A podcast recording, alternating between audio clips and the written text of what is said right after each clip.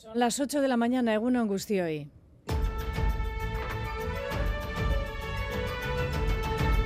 Crónica de Euskadi con Aichiber Bilbao. 31 de diciembre, Nochevieja, es hoy un día especial en el calendario. Es hoy de balance de deseos, un día de esperanza también, ¿por qué no? Y una noche de fiesta, en muchos casos, cotillones programados en muchos locales de Euskal Herria. En el caso de Euskadi, la Archaincha ha llevado a cabo en estas últimas horas, estos últimos días, las inspecciones pertinentes para que no haya sustos esta noche vieja. Y Toro Uriarte director de Juego y Espectáculos del Gobierno Vasco. Tengan el plan de autoprotección al día y que el personal que trabaja lo conozca, que las vías de evacuación estén expeditas, que podamos garantizar una seguridad a las personas y que disfruten de la fiesta.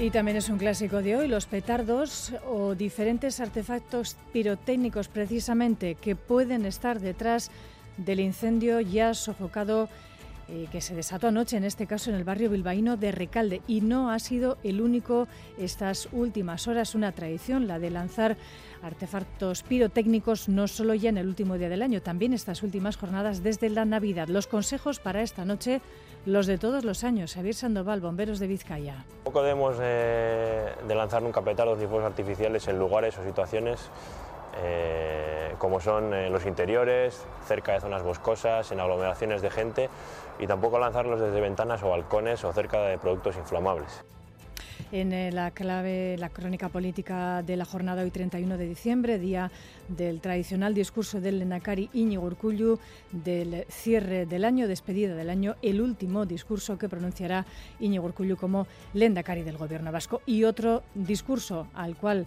han prestado muchísima atención en el caso de Argentina, primer mensaje a la nación del presidente Javier Milei esta madrugada, hora de Euskadi, tirando de su retórica habitual, ha pedido al Congreso, donde su partido está en clara minoría, que apoye sus controvertidas reformas. De lo contrario, ha dicho, una catástrofe de proporciones bíblicas. Debido a las irresponsables decisiones adoptadas por los últimos gobiernos, el próximo año será duro para todos nosotros. Evitar ese futuro catastrófico al cual nos llevaron depende de todos. Y ayer despedíamos, falleció un hombre muy, muy querido en Aranchazu, Nicolás Segurola Fraile. Fue el impulsor de la Escuela de Pastoreo de Aranchazu, también Bercholari, colaborador en esta casa, también desde su privilegiada atalaya. Así nos cantaba unas navidades.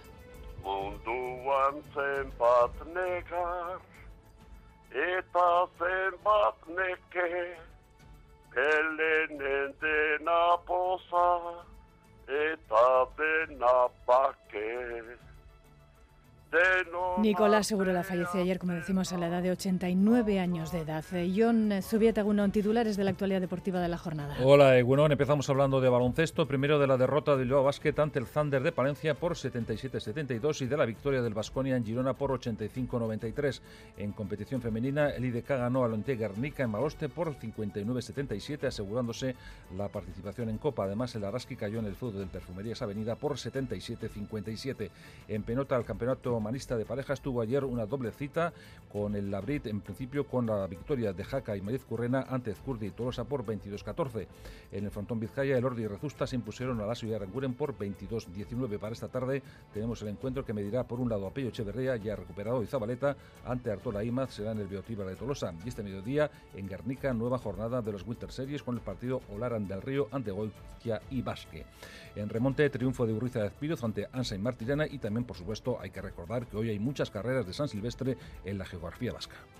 Gracias, John. Estaremos pendientes, eh, como no, de todas estas citas eh, deportivas y también lúdicas. Vamos a buscar el pronóstico del tiempo para las próximas horas. Euskalmet, Jayone Munarri, según on. Caixo comenzamos con lluvia el último día del año en la vertiente cantábrica. Durante la mañana el frente se irá desplazando de oeste a este y lloverá sobre todo en el norte y apenas lo hará en cambio en el sur.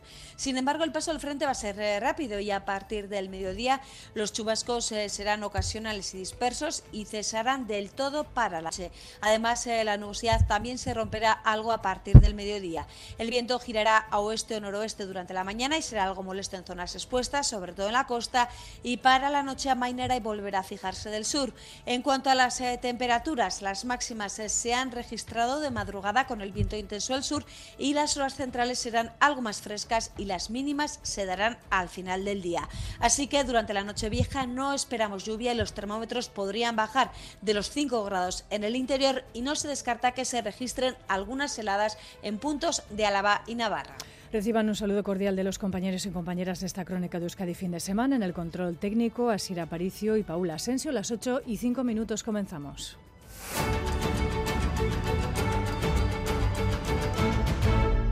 Ayer por la mañana les contábamos el pequeño seísmo, el susto que se sufrió, el pequeño seísmo detectado y el susto que sufrían o del cual eran testigos muchas personas en la margen izquierda de Vizcaya, la zona minera, y esta noche también susto nuevamente en Vizcaya en un incendio que se ha originado en el barrio bilbaíno de Recalde, sin daños, pero no ha sido el único de estas últimas horas, Xavi Segovia. Sí, ha sido una noche con varios incendios en Euskadi. El más relevante ocurría sobre las doce y media de esta medianoche en el barrio de Recalde de Bilbao, en concreto en el parque Iturrigorri, cerca del campo de fútbol.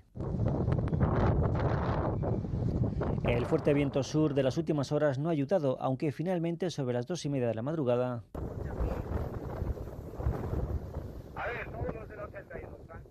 Las llamas eran sofocadas por un amplio dispositivo de los bomberos que trasladaba hasta la zona siete camiones. También en Bilbao, pero a las nueve de la noche, en varios focos se registraban en una pequeña ladera de matorral que termina en la estación de tren de Cantalojas, desde donde se podía ver el fuego que era sofocado en apenas un par de horas. Antes, en una zona de matorrales, pero de Urduliz, los bomberos también sofocaban otro pequeño incendio. En Guipúzcoa, en Herrentería, en la zona de San Marcos, también los bomberos del Vidasoa lograban atajar un incendio que se registraba en la tarde de ayer sobre las seis y media sin que hubiera heridos. Además, varios contenedores han resultado calcinados en la calle Moncada de Recalde de Bilbao y también la Inmaculada de Baracaldo. Un siniestro, como decimos, el de Recalde, que podía tener eh, que ver, se investiga todavía con los lanzamientos de material pirotécnico estos días, ya no solo hoy fin de año, sino cada vez más habituales desde la Navidad. En cualquier caso, ante la eh, previsión del amplio despliegue pirotécnico para esta noche, desde el Servicio de Prevención, Extinción de Incendios y Salvamento, la Diputación de Vizcaya han lanzado un comunicado, un aviso en el que recomiendan extremar las eh, precauciones con cohetes, petardos de cara a prevenir accidentes y garantizar la seguridad ciudadana. Además, hoy tenemos eh, Viento Sur, Xavier Sandoval es subinspector del Departamento de Prevención de Incendios de la Diputación Foral de Vizcaya. Poco debemos de, lanzar nunca petardos ni fuegos artificiales en lugares o situaciones eh, como son eh, los interiores, cerca de zonas boscosas, en aglomeraciones de gente y tampoco lanzarlos desde ventanas o balcones o cerca de productos inflamables. Eh, evitar colgar ropa y evitar tener los tenderos con la cubierta plástica desplegados. Siempre hay que recogerlos y tenerlos plegados. Y por último, cerrar puertas y ventanas.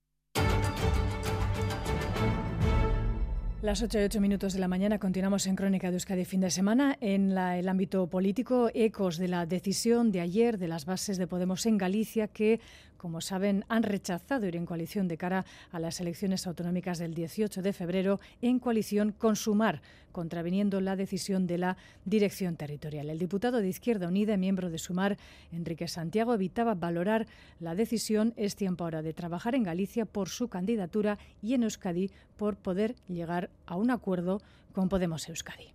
Sumar tiene un gran trabajo por delante ahora mismo en las elecciones en Galicia eh, vamos a realizar todo el trabajo necesario, dar todo el apoyo desde Izquierda Unida, desde todas las organizaciones que forman parte de Sumar para que el resultado sea excelente.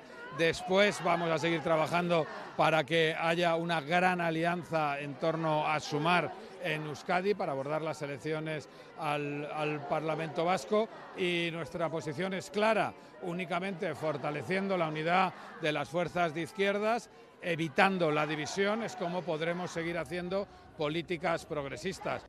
Desde hace varias semanas, como saben, siguen los contactos entre ambas eh, fuerzas políticas. Podemos Euskadi sumar Mugimendúa de cara a materializar esa posible alianza para las elecciones de primavera en Euskadi. Y la cita también política de hoy, lo decíamos, discurso de el Endacari de fin de año y a partir de las dos de la tarde en las emisoras de esta casa y también los servicios informativos de Euskal Televista, en el que será el último mensaje de fin de año de Íñigo Urcullu al frente del gobierno vasco. Y otro mensaje a la ciudadanía, en este caso, lejos de nuestras fronteras. En Argentina, primer mensaje a la nación del presidente Javier Milei esta madrugada, hora de Euskadi. Tirando de su retórica y su dialéctica habitual, ha pedido al Congreso, donde su partido está en clara minoría, que apoyen las controvertidas reformas que ha planteado. De lo contrario, Milei augura, ha dicho, una catástrofe de proporciones bíblicas, Nerea Prieto. Javier Milei fue nombrado presidente de Argentina hace tan solo tres semanas y hoy daba su primer discurso desde la Casa Rosada. Ha durado aproximadamente siete minutos y durante ese tiempo la idea que más ha repetido ha sido esta. Pero la otra certeza que tengo es que si nuestro programa es obstruido por los mismos de siempre, que no quieren que nada cambie, no tendremos los instrumentos para evitar que esta crisis se convierta en una catástrofe social de proporciones bíblicas.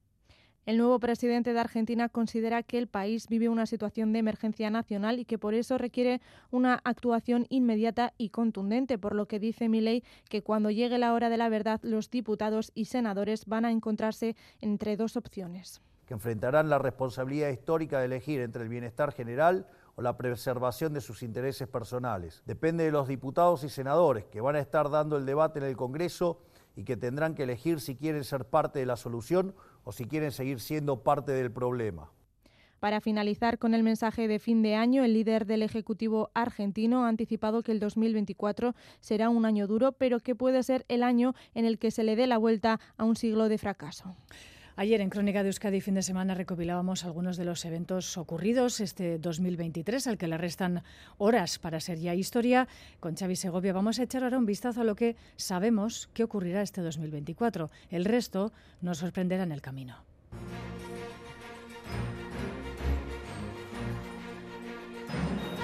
Recién estrenado el 2024, en el calendario vemos muchas fechas marcadas en rojo. Será un año repleto de citas electorales, comicios no solo en Euskadi, donde se elegirá un nuevo parlamento del que saldrá un nuevo Lendakari, sino también elecciones fuera de la comunidad autónoma vasca. En 2024, dos de las grandes potencias del mundo elegirán a su presidente. Estados Unidos, donde un cuestionado Joe Biden optará a la reelección frente a un polémico imprevisible. Donald John Trump Donald Trump, que aspira a regresar a la Casa Blanca. Rusia también irá a las urnas para elegir un inquilino del Kremlin. Vladimir Putin tiene intención de seguir en el cargo hasta el 2030. Será el año de la ley de amnistía que podría entrar en vigor y donde no se descarta la vuelta de Puigdemont. El 15 de enero comenzará el juicio contra los siete acusados por la paliza a Alessandro en Amorebieta. La Fiscalía pide para ellos 14 años y 8 meses de prisión. Será un año olímpico en París. El Comité Olímpico Internacional autorizará la participación de atletas rusos y bielorrusos bajo la bandera neutral siempre que no apoyen la guerra de Ucrania. 2024 será el año de la nueva ley de educación. Entrará en vigor con la novedad de que concertados y privados tendrán los mismos derechos y obligaciones y se exigirá el B2 en euskera y castellano al término de la secundaria. Será el año del cargador universal. Desde el 1 de enero, en la Unión Europea, todos los cargadores de dispositivos nuevos deberán ser del modelo USB-C. Será un año donde los jóvenes de 16 años podrán sacarse el carnet de conducir. A esa edad podrán obtener el carnet B1 para cuadriciclos y triciclos de hasta 400 kilos, un permiso para conducir, pero siempre acompañados por un adulto. Los becarios comenzarán a cotizar y los nuevos jubilados deberán tener al menos 66 años y medio o 65 y 38 años cotizados. En la economía, los tipos de interés y el Euribor arrancarán el año frenando su crecimiento, una buena noticia para los hipotecados. El BEC acogerá la siempre esperada Bienal de Máquina Herramienta del 3 al 7 de junio y será un año de mucha cultura, de conciertos como The Best Mode, que actuarán en el BEC el 21 de marzo, o de Maná, que elige el mismo escenario para el 29 de junio. Será un año además también para recordar al gran Eduardo Chillida en el año de su centenario. El 2024 llega con citas marcadas en el calendario, pero otras muchas imprevisibles. Tendremos a buen seguro fenómenos climáticos, guerras que no terminan y otras a punto de comenzar. Hablaremos tristemente de crímenes machistas, de injusticias, pero también esperamos llevarles noticias positivas, avances de la ciencia o éxitos deportivos. Un año cambia mucho a lo largo de sus 365 días. Que sea un curso positivo y lleno de grandes noticias dependerá de todos, de ustedes y de nosotros. La suerte, por tanto, está hecha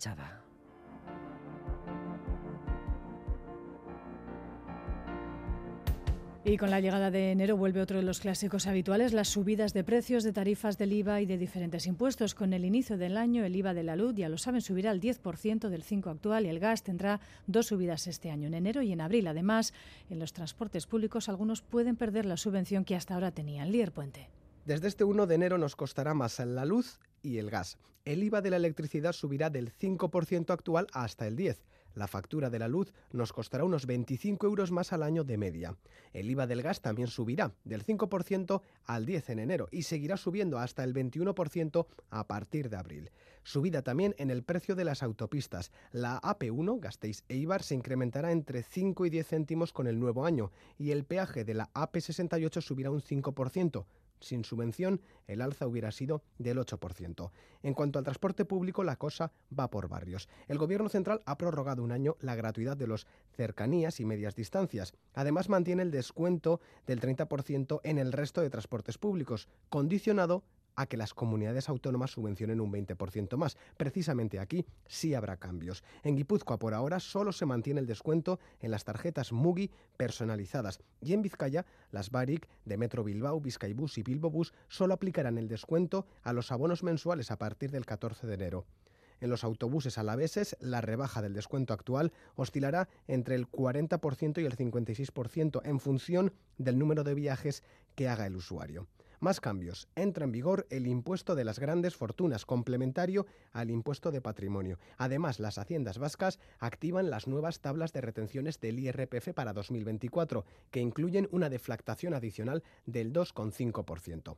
Los ayuntamientos también han actualizado sus impuestos. Bilbao, por ejemplo, sube un 3% sus tasas. Donostia, por su parte, sube del 100 al 150% el recargo de Libia a las viviendas vacías pero si viven en Gasteiz, están de suerte. Se congelan las tasas municipales este 2024 por falta de acuerdo entre los partidos.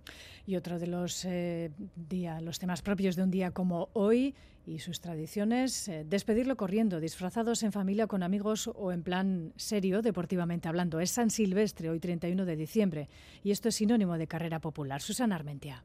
Sí, entre las carreras de este último día del año, la de Galdaca o la más antigua de todo el estado, una prueba que arrancó en 1961. Isidro Roscales es entrenador del Club Atletismo Galdacao. Le llamó la atención el que el día 31 se hiciera una carrera en Brasil, de las primeras que se hacían, y entonces pues ahí, ahí surgió entre cuatro o cinco aficionados al atletismo.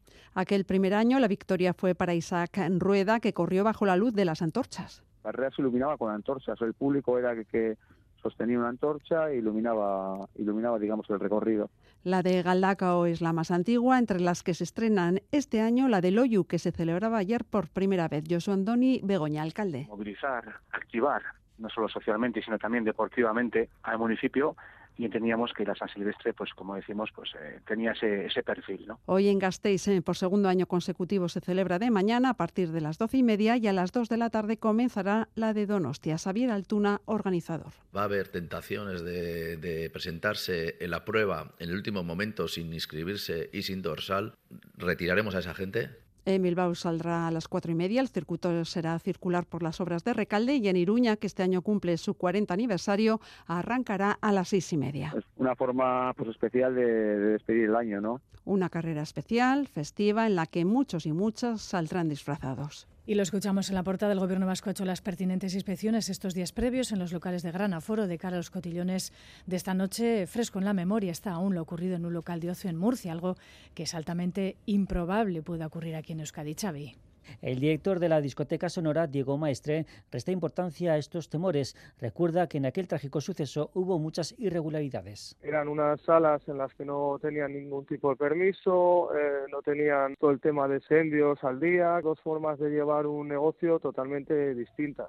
En discotecas como la suya, los controles son periódicos. El gobierno vasco inspecciona de forma regular los espacios con aforos de más de 700 personas en discotecas como Glow o Nacala de Gasteiz, Concep, Fiber, Sonora y Premium de Bilbao o Bataplan de Donostia. El último control en Sonora tenía lugar este mismo jueves. Revisiones aseguran muy estrictas que incluyen tanto salidas de emergencia, extintores, vías de evacuación, permisos en regla o que los materiales, incluso de los sofás, sean ignífugos. A la hora de decorar, pues ya no se utiliza cualquier tipo de tela, se reduce la decoración a puntos más concretos y también más aislados, la decoración va más separada, con lo cual si hubiese un problema de algún tipo de incendio, pues al estar eh, aislados unos de otros se controla mucho más, el tipo de tejidos son, eh, son tejidos ilífugos. Diego Maestra asegura que a raíz de lo sucedido en Murcia están más concienciados. Para esta noche vieja esperan a unas 1.400 personas, clientes que han abonado en torno a unos 40 euros por entrada con derecho a tres copas,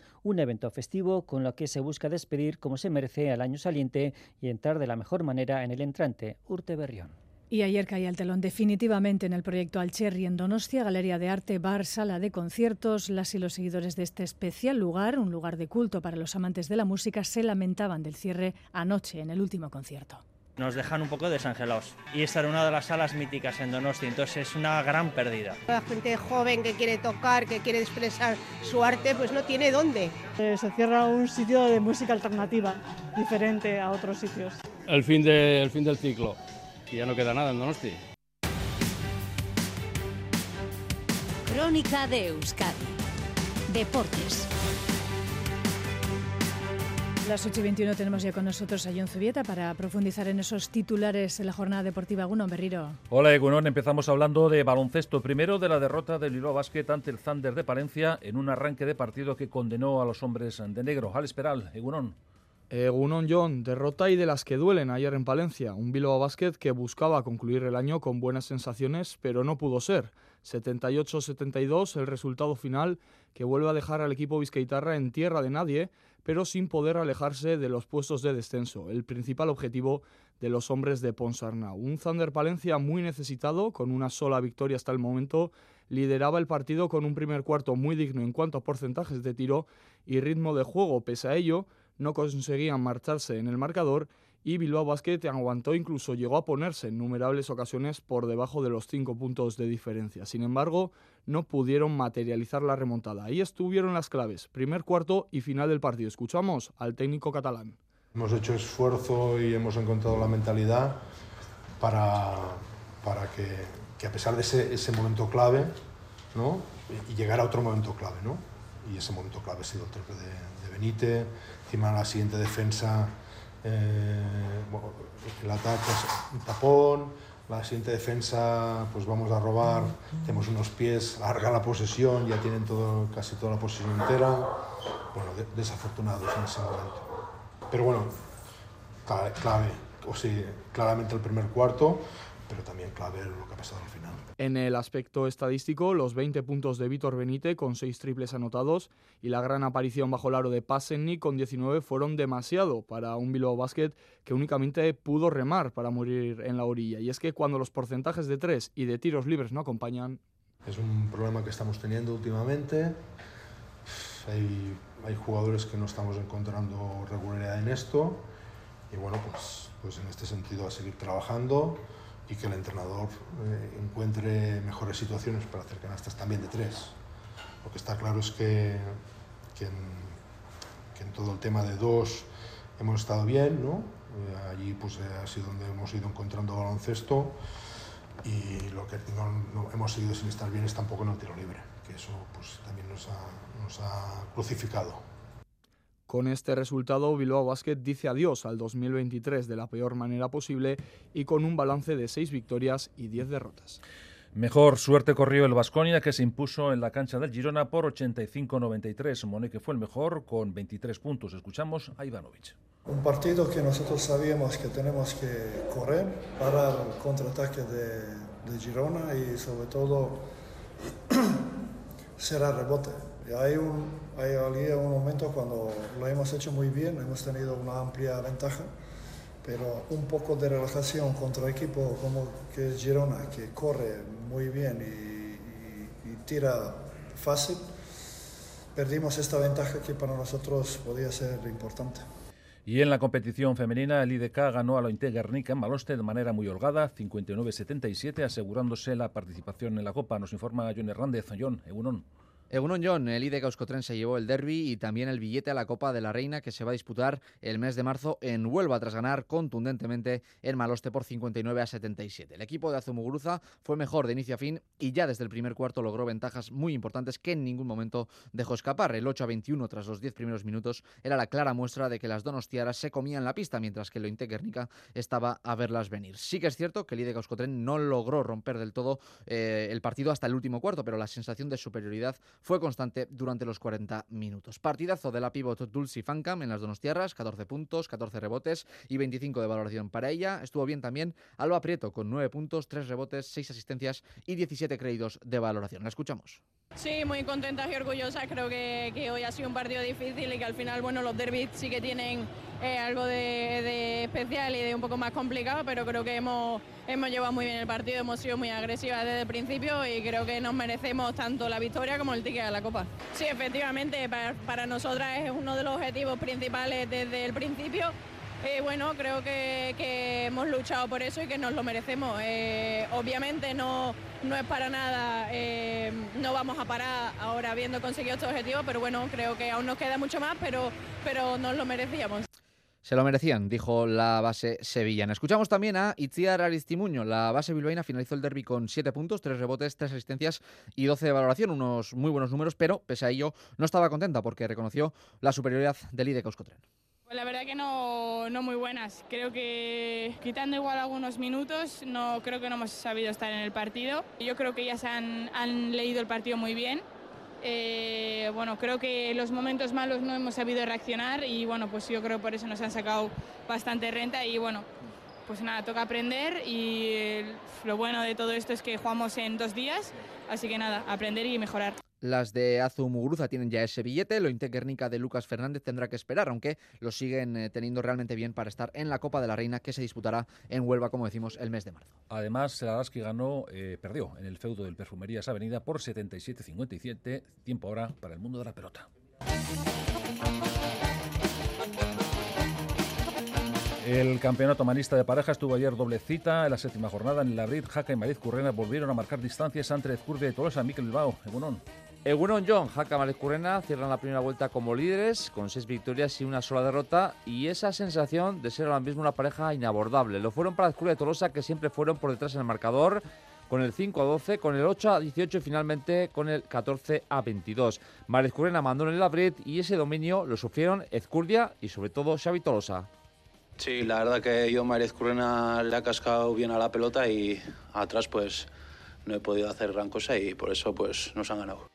Sí, quizá en la última parte pues eh, hemos mostrado un mejor juego. Yo creo que Joseba ha andado bien ahí moviendo la pelota en los cuadros alegres, pero eh, a la mínima que pillaba María Currena pues eh, nos hacía mucho daño y, y nada, luego Eric ha terminado bien y, y nada, pues a ver si nos va mejor en la próxima jornada.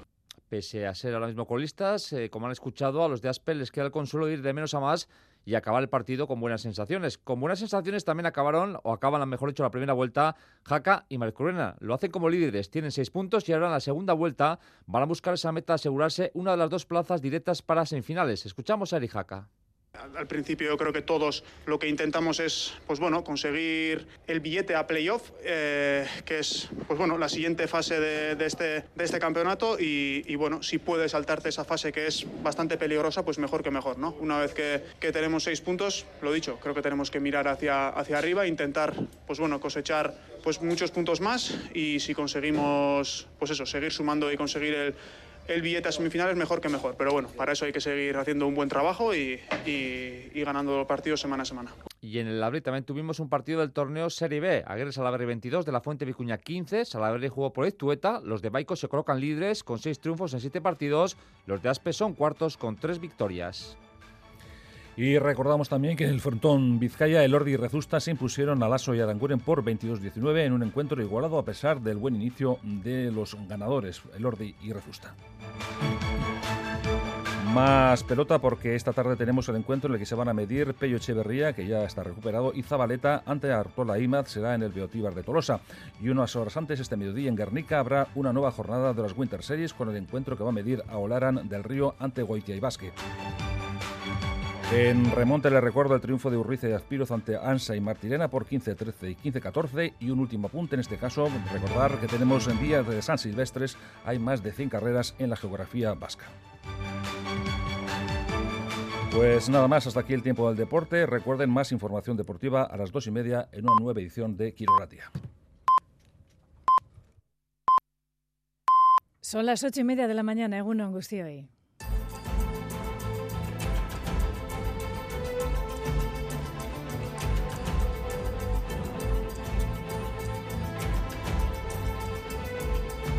Gracias por continuar la sintonía de Radio Euskadi y Radio Vitoria. Esto es Crónica de Euskadi fin de semana. Tiempo ahora para actualizar la previsión respecto al tiempo que vamos a tener estas próximas horas, este último día del año. Saludamos en Euskalmet a nuestra compañera Jayone Munarri. Segundo, Jayone. Kaixo, Egunon. ¿qué podemos decir de hoy, de este 31 eh, de diciembre? Bueno, pues eh, que está lloviendo en la vertiente cantábrica debido al paso de un frente. Sitios, ¿eh? Eso es, sí, este, algunos chubascos algo más intensos se están produciendo.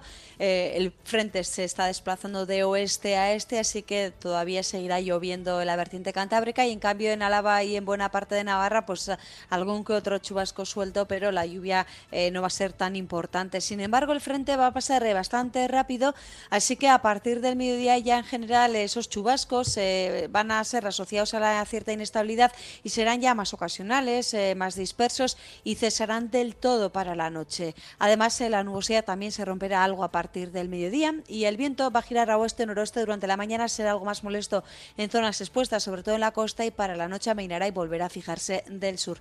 Y en cuanto a las eh, temperaturas, las máximas prácticamente en muchas zonas ya se han registrado con el viento del bien intenso del sur esta madrugada y las horas centrales pues van a ser algo más eh, frescas y las mínimas del día se darán al final de la jornada. Así que durante la noche vieja no esperamos lluvia y los termómetros se podrían bajar de los 5 grados en el interior y no se descarta que se registren algunas heladas en puntos de Álava y Navarra. ¿Y cómo vamos a dar la bienvenida al nuevo año mañana?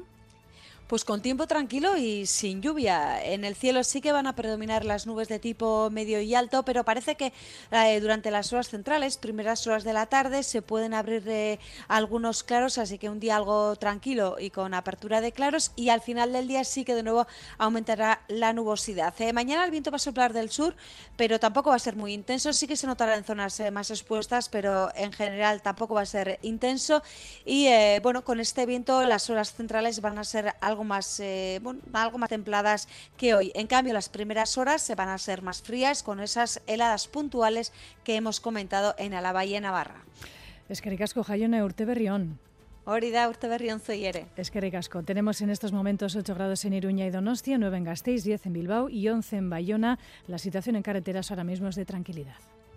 Radio Euskadi narra en directo el minuto a minuto de un día histórico en Iruña. La cita era a mediodía, comenzó con polémica y tras las intervenciones de los portavoces de todos los partidos quedó claro que estábamos ante un clima de alto voltaje. Hemos tenido prácticamente de todo, desde citas a cantautores hasta pasajes bíblicos. Aritz Aguirre. Pero sobre todo una frase, me voy tranquila, para luego a continuación hacer el discurso más duro que le recordamos. Pero el pleno transcurrió sin incidencias y terminó con Joseba Sirón como alcalde. Beteko ditudala Iruñeko alkatetzaren karguak. Con gente ovacionándole en el exterior. En un ambiente propio del chupinazo de San Fermín. El ambiente es absolutamente festivo en la plaza del ayuntamiento que está abarrotada exactamente igual que si fuera un 6 de julio. Aunque con UPN en la rueda de prensa posterior volviendo a la carga. Claro que es un alcalde legítimo, lo que para mí no es ético ni moral. Y lo cierto es que esta moción ha dejado frases que han quedado para la historia. Nunca sería alcaldesa con los votos de H. Bildu. Prefiero fregar escaleras. Servicios informativos de Radio Euskadi. Compartimos lo que somos.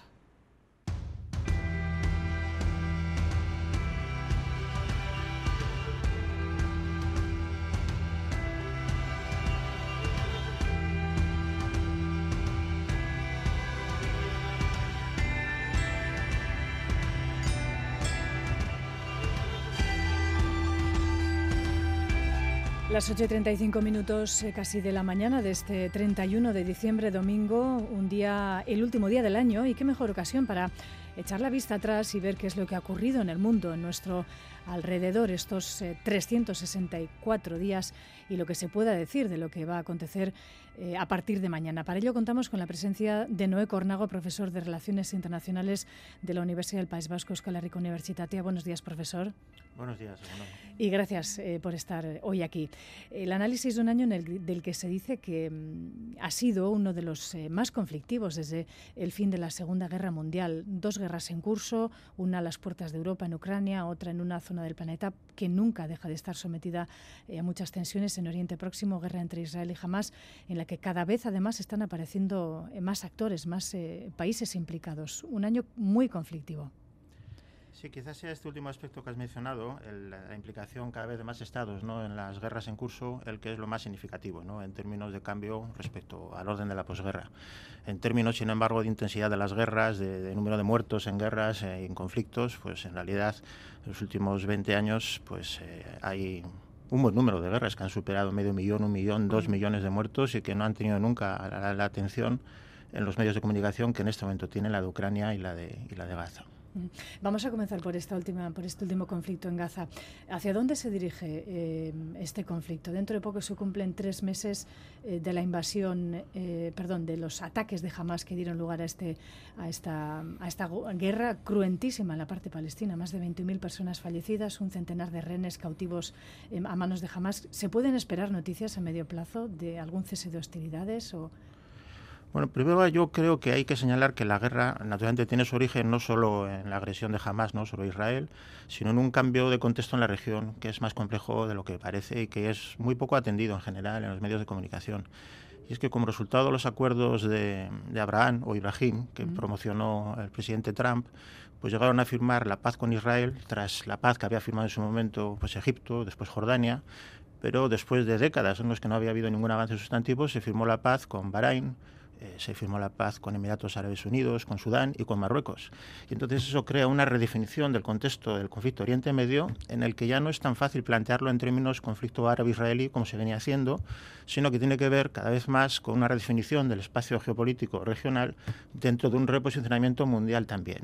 Eh, eso explica, pues, eh, para empezar, pues la posición tan difícil, por ejemplo, que tiene y tan presente ¿no? Irán en esta guerra, porque Irán es el, el Estado que más se está posicionando en la región intentando expandir ¿no? su influencia y es además el que percibe con más claridad Israel como una amenaza eh, en este momento y a la vez la, implicación de, los rebeldes yemeníes, apoyados también desde Irán, la extensión de la guerra hacia el Líbano, la extensión de la guerra hacia Siria también. Desde ese punto de vista, es ese elemento que le da esa relevancia. No es tanto, diríamos, lo cruento de la guerra, que lo es, pero todas las guerras son cruentas. Y este mismo año pasado, los últimos dos años, pues ha podido haber se hacen estimaciones, ¿no? Pues en Sudán han podido ser en torno a 20.000 muertos, en Etiopía llevamos ya cerca de 600.000 muertos en la guerra, mm. en, República Centroafricana tenemos al año otros 20, 30.000 muertos. Es decir, que lo que marca la diferencia no es el número de muertos, sino realmente que es una forma de, de plantearse conflicto en Oriente Medio en relación con Israel y Palestina, pero que va más allá del entendimiento característico, de que digamos que el, mundo árabe por defecto estaría con Palestina e Israel tendría el apoyo de Estados Unidos. Es una situación más compleja, sobre todo por la, presencia cada vez más importante de Irán. ¿Y podemos esperar alguna, algún acontecimiento eh, bueno, de, posibles eh, nuevos alto el fuego? Eh, acuerdos humanitarios? Bueno, en eso ya se empieza a avanzar. Hay un precedente, como sabemos, en gran medida ha sido bajo la iniciativa de Qatar formalmente, aunque esté detrás Estados Unidos y los demás. Y, ya se ha aprobado, después de varios intentos fallidos, no se ha aprobado ya eh, un par de resoluciones en el Consejo de Seguridad de Naciones Unidas en las que se establecen las bases para, un alto el fuego y un intercambio de prisioneros. Eh, pero en realidad las perspectivas de que eso puede ir más allá en términos de un acuerdo de paz o algo así no es todavía la, más inmediata. Eso se demorará porque la posición de Israel es bien clara al respecto. Eh, están dispuestos a hacer un alto el fuego en relación a la entrega de los rehenes, digamos, que tiene Hamas en sus manos, pero están anunciando con toda claridad que su intención es acabar con Hamas. Y ya se ve que eso implica un, pues un esfuerzo bélico muy importante, con un costo muy importante también en vidas para los palestinos. Ha quedado, eh, si se permite la expresión, un poco en evidencia también el papel y el, poder de ejecución que pueden tener organizaciones eh, eh, bueno, internacionales, como es el caso de Naciones Unidas. No hemos oído bueno, pues, peticiones muy, muy, muy sinceras por parte de su secretario general, incluso una respuesta también por parte de Israel a sus interpelaciones directas. Es decir, eh, se, están, cruzando mensajes eh, bueno, que dejan un poco en evidencia ese paraguas, ¿no? Así es, pero es cierto que ese incidente ¿no? entre Antonio Guterres, ¿no? el secretario general, y el embajador de Israel en Naciones Unidas, es más bien un incidente, porque en realidad en, modo alguno puede Antonio Gutiérrez, por así decirlo, condicionar el resultado de una resolución. Su función no es esa. Mm. Sería más bien implementarla, hacer todo lo posible por implementarla. Pedirlo. Eh, puede, puede invocar la carta, etcétera. Pero lo que sí es cierto es que el Consejo de Seguridad tiene un obstáculo que no se puede desconocer. Si es que las decisiones tienen que vencer el veto pues, de los cinco miembros permanentes, y en este caso mm, Rusia, China y Estados Unidos, y los de la Unión Europea también, ¿no? Francia y el Reino Unido, tienen posicionamientos muy distintos acerca de cómo enfocar esta esta crisis. Eh, eso explica los vetos sucesivos que ha habido, pero también explica la, resolución de mínimos ¿no? que se ha aprobado hasta ahora. ¿no? Las dos resoluciones que de suyo no garantizan, naturalmente, que se vayan a cumplir. Son exhortaciones, digamos, ¿no? pero, pero es un avance pero es un ámbito este en el que es muy difícil eh, avanzar si no es verdaderamente con un consenso básico entre las grandes potencias que decidan, por ejemplo, pues el establecimiento por una fuerza de interposición y eso no parece que se vaya a dar ahora. ¿eh? Quizás se, exhorta a las partes a abrir corredores humanitarios, ¿no? con garantías para las partes eh, tuteladas, digamos, por terceros, pero no hay propiamente ninguna voluntad hoy por hoy convenida para establecer una fuerza de interposición de paz. Em, ha dejado este conflicto, la guerra en Gaza y, ese conflicto, como dice usted, en toda la región que se está peligrosamente extendiendo también a otros lugares. En un segundo plano, la invasión rusa en, Ucrania. Ha habido en el frente, digamos, pocos avances estos últimos meses. Eh, Ucrania resiste como puede. Estos últimos días están habiendo ataques también en mutuos eh, de bastante gravedad. Pero, ¿qué ha ocurrido con este conflicto, con la guerra en Ucrania? En términos de actualidad, durante unos meses no cabe duda que le desplazó ¿no? en las mm. noticias y en la preocupación, digamos, de la opinión pública eh, a la guerra de Ucrania, ¿no? la crisis de Gaza, la guerra de Gaza. Pero en términos de la implicación real, lo que hace es, eh, pues por un lado, pone de manifiesto un cierto desplazamiento ¿no? de la atención mundial en términos de las grandes mm, potencias ¿no? y cómo van a posicionarse respecto al tema de Ucrania y al tema de, de Gaza desde ese punto de vista, yo lo que interpreto es que pasado ese momento ¿no? de desconcierto, ¿no? de atención extrema sobre el caso de Gaza, pues va reposicionándose, por supuesto, la cuestión de Ucrania, porque es muy importante también. Pero yo, con franqueza, creo que la guerra de Ucrania tiene otra naturaleza. Tiene implicaciones, por supuesto, también muy importantes a nivel mundial, pero desde el punto de vista ruso está más concentrada en las zonas que son de interés, digamos, primordial para Rusia. No se trata de una guerra de ocupación de Ucrania en su totalidad. Eh, al menos no lo parece. ¿eh? El, mm. posicionamiento ruso es afirmar, eh, contando con la perspectiva que ellos tienen de que son más capaces de resistir el esfuerzo, digamos, pero asegurar su presencia, asegurarse el territorio, digamos, sobre el que ya están, con control. Mm. ¿Está en este caso la Unión Europea defendiendo la soberanía de Ucrania o sus propias fronteras?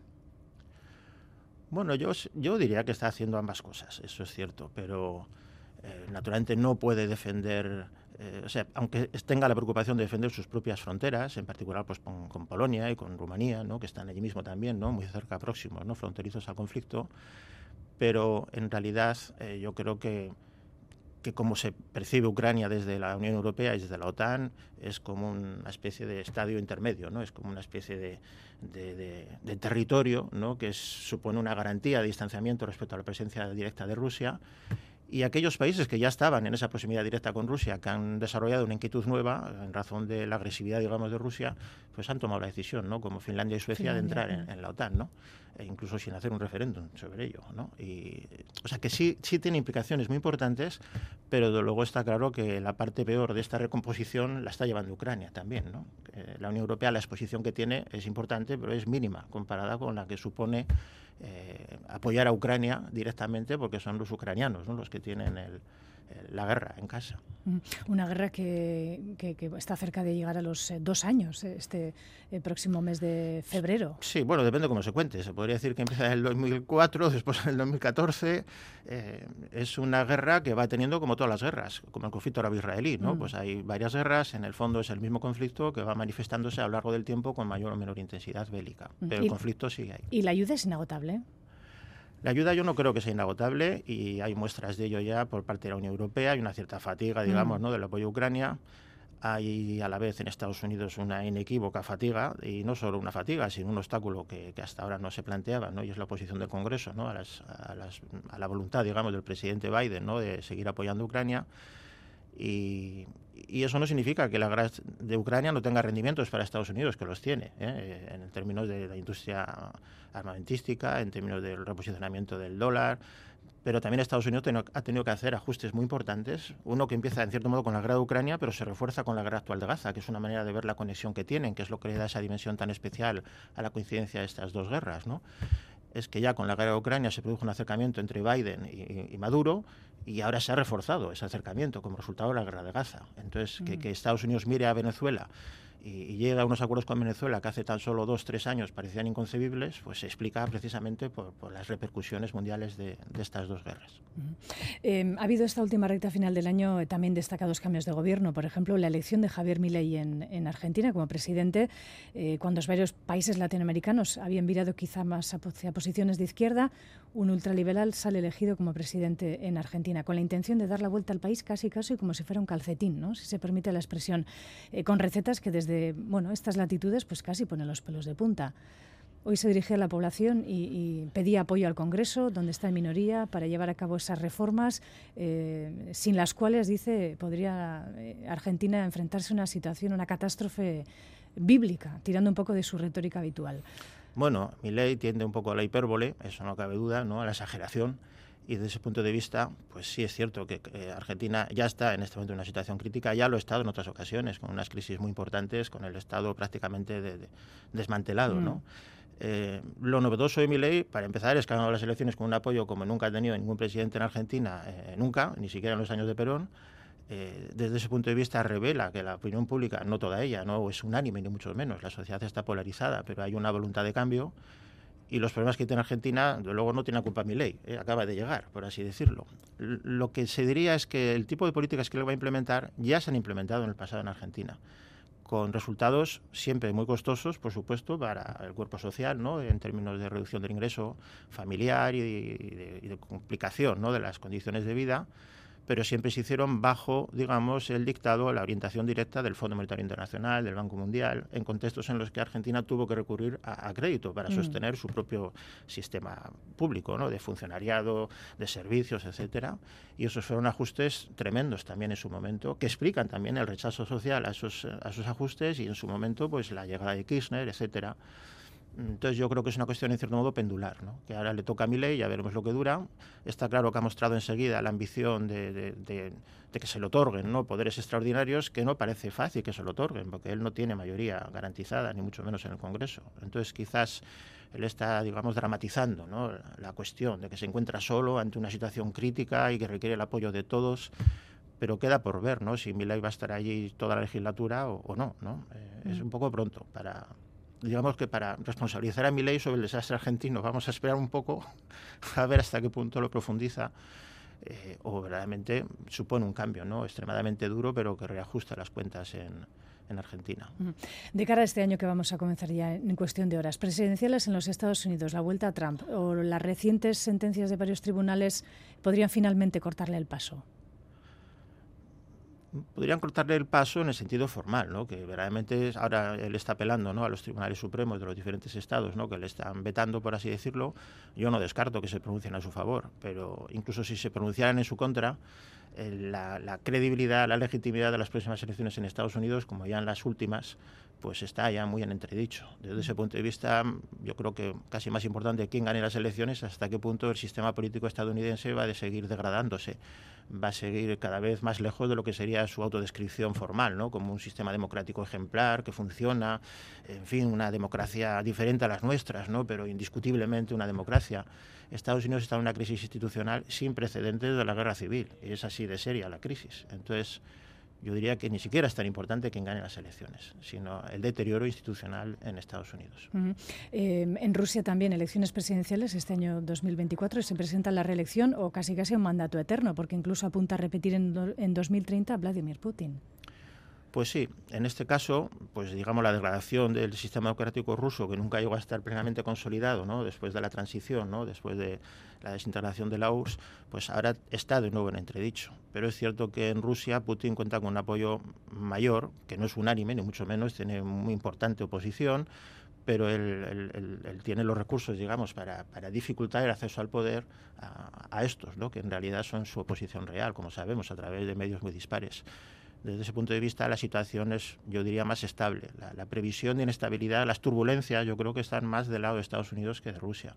Y después la economía rusa, pese a su relativa modestia comparada, por supuesto, con Estados Unidos, porque es, muchísimo menos ¿no? su potencial económico que el de Estados Unidos, eh, pero es más estable, es una economía que tiene unas bases diferentes, no más fuertes, sino simplemente más estables, porque mira también hacia el Asia Central, que nosotros lo desconocemos, no lo tenemos presente nunca. Sin embargo, la economía y las cuentas públicas en Estados Unidos están al borde de la quiebra. Mm. Es decir, que desde ese punto de vista... Sí, tienen que negociar cada, cada cierto tiempo. Exactamente, ¿no? Entonces, desde ese punto de vista, Rusia tiene una posición un poco más estable, Putin. Mm. Otra cosa es que tenga cada vez, cada vez mayor contestación, eso sí. Mm. Eh, Rusia está dentro, eh, concretamente, del grupo de los llamados BRICS y este año 2024 se va a abrir eh, ese pequeño club a más países. Es el caso de Irán, Arabia, Emiratos Árabes, Etiopía, Egipto. Argentina finalmente no va a, pasar a formar parte de esta alternativa, digamos, al G7. ¿Qué significa ese reforzamiento, esta entrada de nuevos países entre los BRICS? Bueno, inicialmente era la, voluntad de ampliar un poco la nómina, digamos, de estados que formalmente participan de esta iniciativa, que de suyo tampoco implica grandes compromisos. Es un compromiso casi casi podríamos decir discursivo, un compromiso de mostrarse juntos, ¿no? En la foto como potencias eh, emergentes, en el caso de China es indiscutible, ¿no? Eh, pero en realidad no es que en el seno de los BRICS ellos adquieran grandes compromisos mm. y no es que por formar parte de los BRICS ellos se cierren a otro tipo de relaciones eh, con el mundo. Eh, en su momento yo creo que los BRICS respondía a la legítima, digamos, aspiración de unos cuantos países, Brasil, por ejemplo, en particular, India, por supuesto, y China, de mostrar, y Sudáfrica, la nueva Sudáfrica, pues una relevancia ¿no? de su papel en el mundo eh, tienen algunas reivindicaciones características, pues ampliar la presencia de algunos de ellos como, como, miembros permanentes del Consejo de Seguridad con derecho a veto. Pero eso son cuestiones relativamente menores respecto a lo que significa dentro de todos ellos el ascenso inequívoco de China y de India que India ya demográficamente ha superado a China. Eh, eh, China tiene unas debilidades demográficas a medio plazo muy importantes, más allá de su fortaleza económica. Entonces, creo que no, yo no diría, no veo tan importante el tema de los BRICS. Y el caso de que Argentina, pues mi ley anuncie ¿no? que no tiene especial interés en dar contenido ¿no? o continuar con el compromiso adquirido por el presidente anterior, bueno, encaja en lo previsible. ¿no? Sería rarísimo que, que se sintiera cómodo ¿no? en, ese, en ese contexto.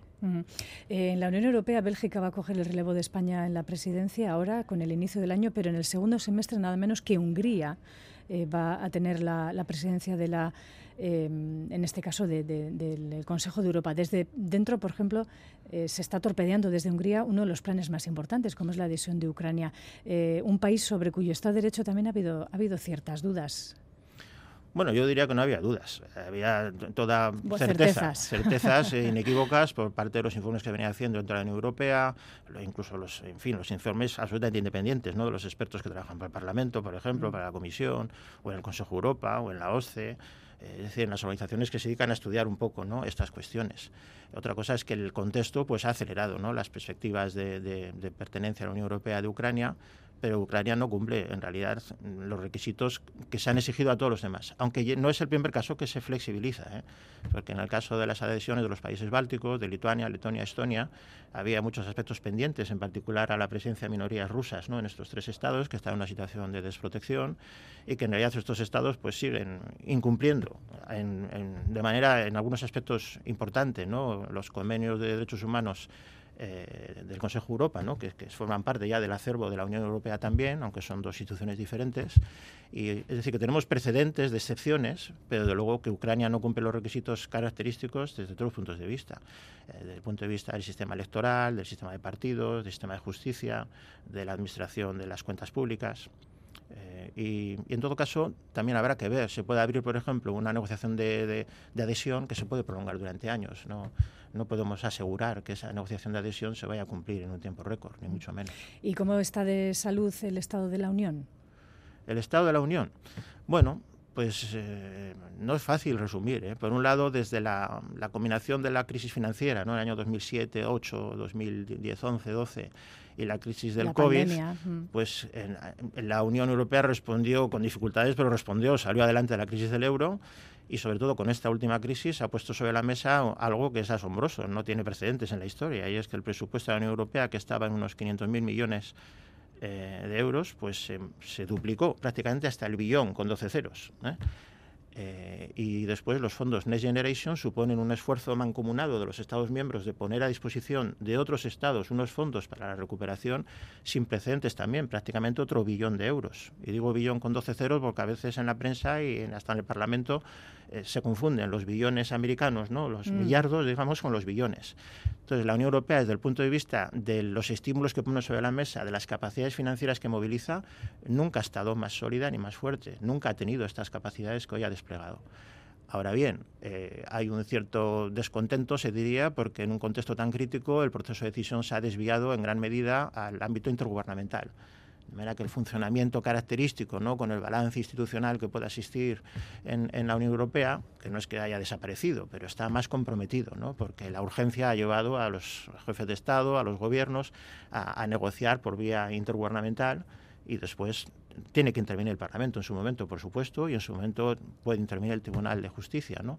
Pero hay como un, una crisis, digamos, de la vocación federal, una crisis de, la presentación virtuosa de la Unión Europea ¿no? como una redefinición, una reestructuración de un sistema democrático y del Estado de Derecho a nivel supranacional. Eso sí que está en crisis, pero desde el punto de vista de sus capacidades, pues eh, la Unión Europea sigue siendo hoy más que nunca un actor fundamental. Eh, y dentro de los retos eh, también a futuro, retos globales, como no, pues está la emergencia climática. Eh, me planteaba que este asunto refleja una crisis interna ¿no? de, sistema de, Naciones Unidas, en este caso, que está solo el asunto del clima y la transformación y los efectos, la cuestión también migratoria, la problemática de la salud global y sus retos a los que nos enfrentamos.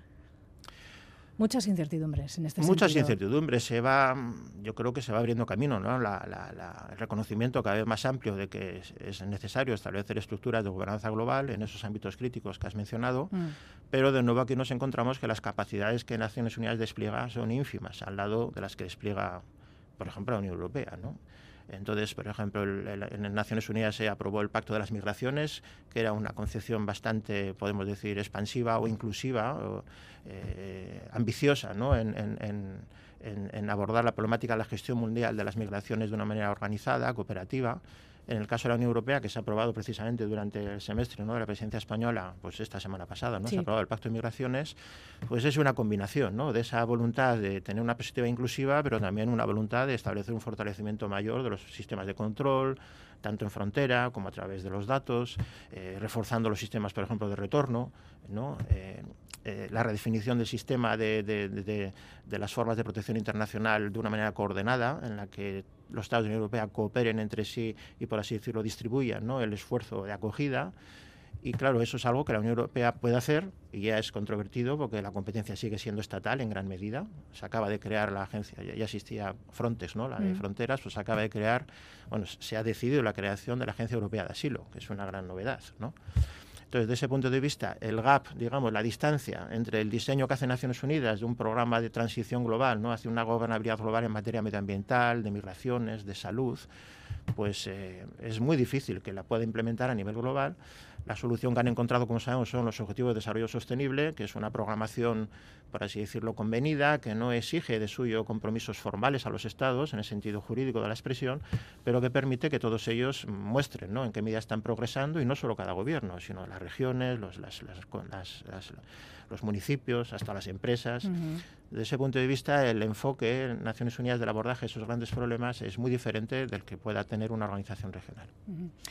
Pues eh, Noé Cornago, profesor de Relaciones Internacionales de la UPV Euskal Herriko Universitatea, muchísimas gracias por ayudarnos a hacer este eh, bueno, eh, somero repaso de lo que ha ocurrido este año 2023 y lo que este 2024 nos puede deparar. Nos vamos con una canción de Jackie Shannon del año 65. Ella hablaba de lo que necesita el mundo. El mundo necesita amor. What the world needs now. Seguramente sí. Podríamos escribir el futuro de de la civilización si, si, se introdujera también bastante más de ese ingrediente que nos faltaba a todos y a todas en el día a día. Muchísimas gracias, profesor Cornago, que pase un buen final de año y un mejor inicio del que viene. Es que ricasco. Gracias.